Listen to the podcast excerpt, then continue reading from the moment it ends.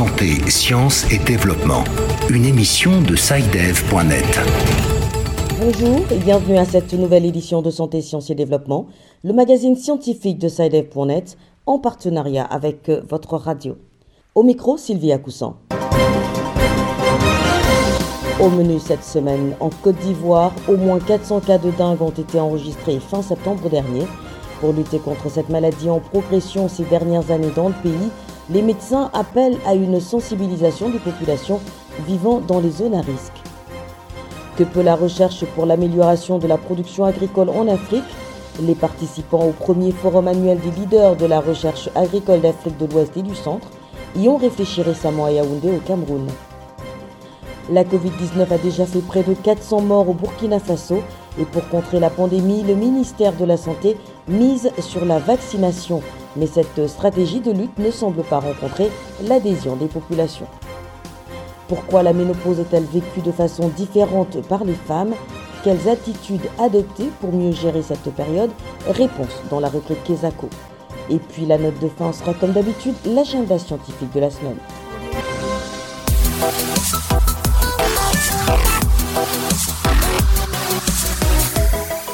Bienvenue à tous. En Côte d'Ivoire, au moins 400 cas de dingue, dont 3 décès, ont été enregistrés fin septembre dernier. Un chiffre en hausse par rapport à l'année 2019, au cours de laquelle 291 cas avaient été signalés. Pour lutter contre cette maladie, les médecins appellent à une sensibilisation des populations vivant dans les zones à risque. Correspondance de Issia Kanguesson à Abidjan.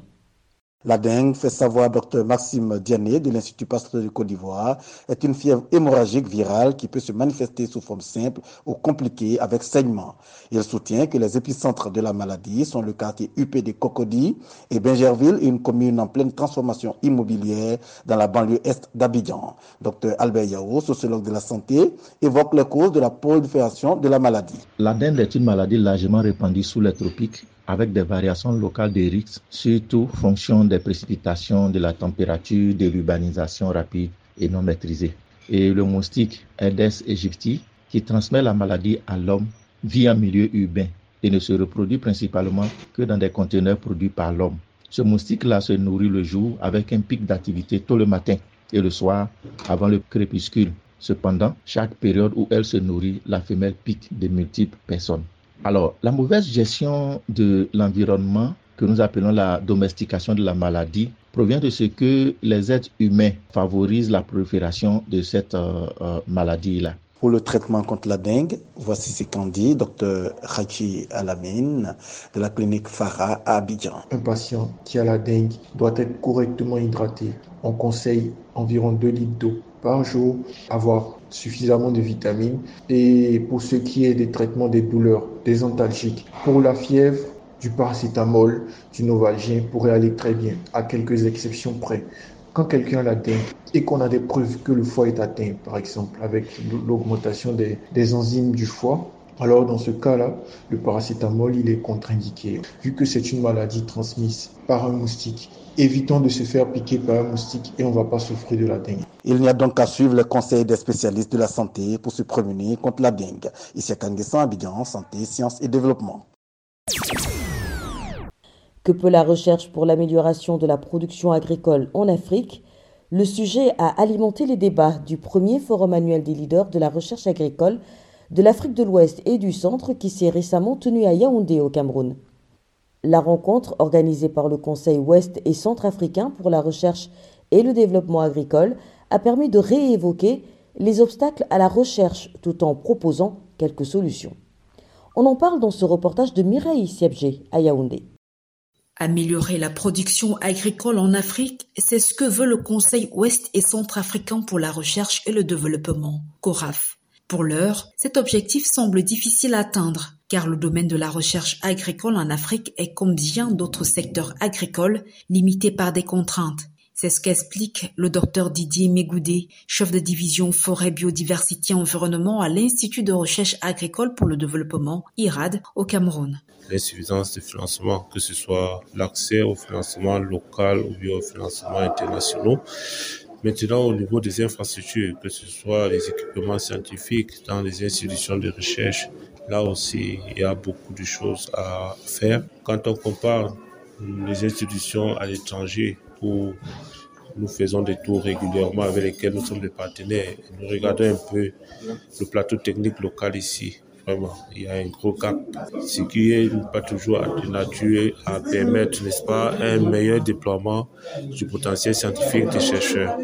Le professeur Salih Ndiaye est membre du conseil d'administration du CORAF. Les universités aussi bien ou les chercheurs produisent beaucoup de résultats, mais on ne sent pas l'implication des politiques dans la diffusion. Parce que nous, notre rôle, c'est de, de, produire du savoir, mais notre rôle n'est pas nécessairement aussi de diffuser ce savoir. Donc je pense que c'est à la limite, on n'y comprend rien parce que toutes les solutions sont là, mais on les applique pas.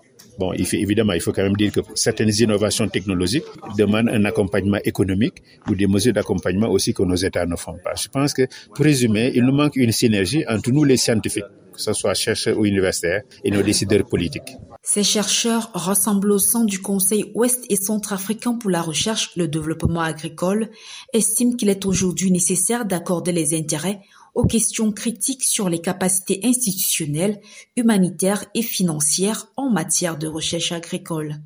Mireille Siadji, Yaoundé, pour Santé, Sciences et Développement. La Covid-19 a déjà fait près de 400 morts au Burkina Faso. Pour contrer la pandémie, le ministère de la Santé mise sur la vaccination. Mais cette stratégie de lutte ne semble pas rencontrer l'adhésion des populations. Les précisions d'Abdelaziz Nabaloum à Ouagadougou. Ce lundi 31 octobre 2022, l'affluence n'était pas grande au centre médical urbain de l'arrondissement de Ouagadougou. Dans la salle de vaccination contre la COVID-19, seul Théodore Toué, âgé d'environ 60 ans, est venu prendre sa dose d'AstraZeneca. Il y a une vingtaine de minutes que j'ai fait mon injection, je suis debout, donc ce n'est pas dangereux, hein, comme euh, on tendrait à le faire croire. Et je crois que en tant que membre de la communauté internationale, nous devons faire euh, ce geste d'immunisation pour participer à l'effort mondial de vaincre la COVID-19. Depuis le 8 avril 2022, le ministère de la Santé a lancé une campagne massive de vaccination contre la COVID-19. L'objectif est d'atteindre un taux vaccinal de 10% sur une population estimée à 22 millions d'habitants. Malgré les multiples campagnes de sensibilisation, les populations à l'image de Awasore sont toujours réticentes à la vaccination. Euh, j'ai pas fait de vaccin de la Covid-19 parce que, en plus d'être réticente, j'ai un peu peur puisque je ne crois pas trop en l'efficacité du vaccin. Je me dis que si le vaccin était aussi efficace que ça, l'Europe même qui est le plus touchée là devrait quand même pouvoir éradiquer avec ce vaccin-là la maladie. Face à la réticence des Burkinabés à se faire vacciner, le ministère de la Santé a décidé de miser sur la sensibilisation pour leur adhésion massive à la vaccination. Dalajan, coordonnateur du centre médical urbain de l'arrondissement 2 de Ouagadougou. Dans ce centre, nous n'avons pas de problème d'affluence parce que nous avons une moyenne de 20 à 25 personnes par jour. Et vu la lourdeur de l'enregistrement, je pense que c'est un taux raisonnable si on arrête à midi pour pouvoir faire le bilan euh, au niveau du sec. Donc on a un taux acceptable par jour, en tout cas à notre niveau. À la date du 9 octobre 2022, 3 74 643 personnes ont été vaccinées contre le coronavirus. 393 sont décédés. À cette même date, le Burkina comptait 61 cas actifs. Abdel Aziz Nabaloum, Ouagadougou pour Santé, Sciences et Développement.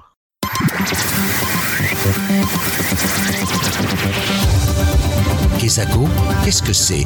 Vos questions à la rédaction, les réponses de nos experts. La question de cette semaine vient de la Guinée. Écoutons-la. Bonjour, c'est Dev.net. Je m'appelle Soba Gallo. Depuis qu'on a créé en Guinée, au cours d'une discussion avec des amis, j'ai appris que certaines femmes vivent bien leur ménopause et d'autres beaucoup plus mal. Qu'est-ce qui explique cela? Que faut-il faire pour mieux gérer cette transition? Rendons-nous tout de suite à Conakry où notre correspondant Samuel Diolamou est en ligne. Bonjour Samuel. Bonjour Sylvie. Bonjour aux auditeurs. Vous avez suivi notre auditrice et pour répondre à sa préoccupation, vous vous êtes rapproché d'un spécialiste. Pour répondre aux inquiétudes de notre auditrice, nous avons rencontré le docteur Kaba Keita, médecin généraliste. La ménopause, par définition, est un phénomène naturel. est la période de la vie d'une femme où les règles c'est-à-dire les menstruations, s'arrête définitivement. Elle survient généralement entre 45 à 55 ans, soit en général aux alentours de 50 ans. Les symptômes de la ménopause sont notamment l'absence de menstruation mensuelle, c'est-à-dire la femme n'arrivera pas à avoir ses règles au cours du mois comme elle, le voyait d'habitude, une fois qu'elle aussi aux alentours de 45 ou 50 ans ou autour de 50 ans. C'est l'un des véritables symptômes. Il y a aussi les troubles génitaux urinaires avec essentiellement la sécheresse au niveau de la vulve des vagins. Vous constaterez également qu'il y a des sueurs nocturnes isolées chez la femme. Il y a aussi des cas de bouffées de chaleur. Il y a aussi des troubles de l'humeur avec euh, effectivement des caractères irritables. Il y a également des troubles du sommeil. On constate généralement aussi des cas de fatigue, même la perte d'attention chez la femme, mais aussi des tendances dépressives. Nous constaterons également pendant la ménopause chez les femmes, il y a même des pertes de mémoire souvent. Ce qui veut dire c'est un véritable problème de santé publique. Ça se constate même, ça se manifeste même au niveau de leur humeur. Les femmes appréhendent différemment ou l'organisme de chaque femme se manifeste différemment au cours de la ménopause. Nous devrons tout simplement savoir, la ménopause représente une période de crise pour de nombreuses femmes. La meilleure façon pour les femmes de vivre mieux pendant ces temps de ménopause, c'est d'être mieux informées. Une fois la femme bien informée par un personnel soignant ou par son médecin traitant, elle appréhende très bien ces processus de ménopause. Et une fois informée, elle peut passer cette période de ménopause en suivant les conseils du médecin et en prenant des traitements aussi simples que ça. Voilà Sylvie, c'était donc le docteur Kaba Keita, médecin généraliste à l'hôpital sino-guinéen de Conakry. Merci Samuel. Je rappelle que vous étiez en ligne de Conakry, capitale de la Guinée. Chers auditeurs, si vous aussi souhaitez nous adresser une question, une seule chose à faire, envoyez simplement un email à l'adresse podcast.sidev.net. Podcast s'écrit P-O-D-C-A-S-T et Sidev s'écrit S-C-I-D-E-V. Je répète, podcast.sidev.net. Vos questions et commentaires sont attendus à cette adresse à tout moment de la journée. L'agenda. C'est l'heure de découvrir le contenu de l'agenda scientifique avec Virgile Aissou. Bonjour Virgile. Bonjour Sylvie, bonjour chers auditeurs. Alors, quels sont les rendez-vous scientifiques marqués à l'agenda cette semaine Les 8 et 9 novembre se tiendra à l'université d'Antananarivo à Madagascar un colloque international intitulé Protection sociale, gestion des risques et développement durable à Madagascar. L'objectif, c'est de mieux documenter les réponses aux chocs qui affectent les populations et la pertinence des actions conduites dans leur rapport à la résilience et à la réduction de la vulnérabilité. Autre rencontre, la conférence des Nations Unies sur les changements climatiques, dénommée COP27, se déroule du 6 au 18 novembre à Sharm el-Sheikh en Égypte. De même, un séminaire international sur les systèmes alimentaires en Afrique et en Méditerranée se tient les 7, 8 et 9 novembre à Montpellier en France. Le thème Comment co-construire des solutions pour une sécurité alimentaire et une santé durable. Et puis notre coup d'œil hebdomadaire aux journées internationales. Le 8 novembre, c'est la journée internationale de la radiologie. Et savez-vous Sylvie, le 10 novembre, c'est la journée mondiale de la science au service de la paix et du développement.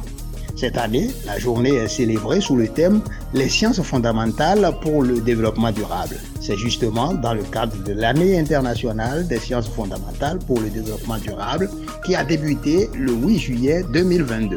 Plus d'informations sur le site de l'UNESCO à l'adresse web www.unesco.org.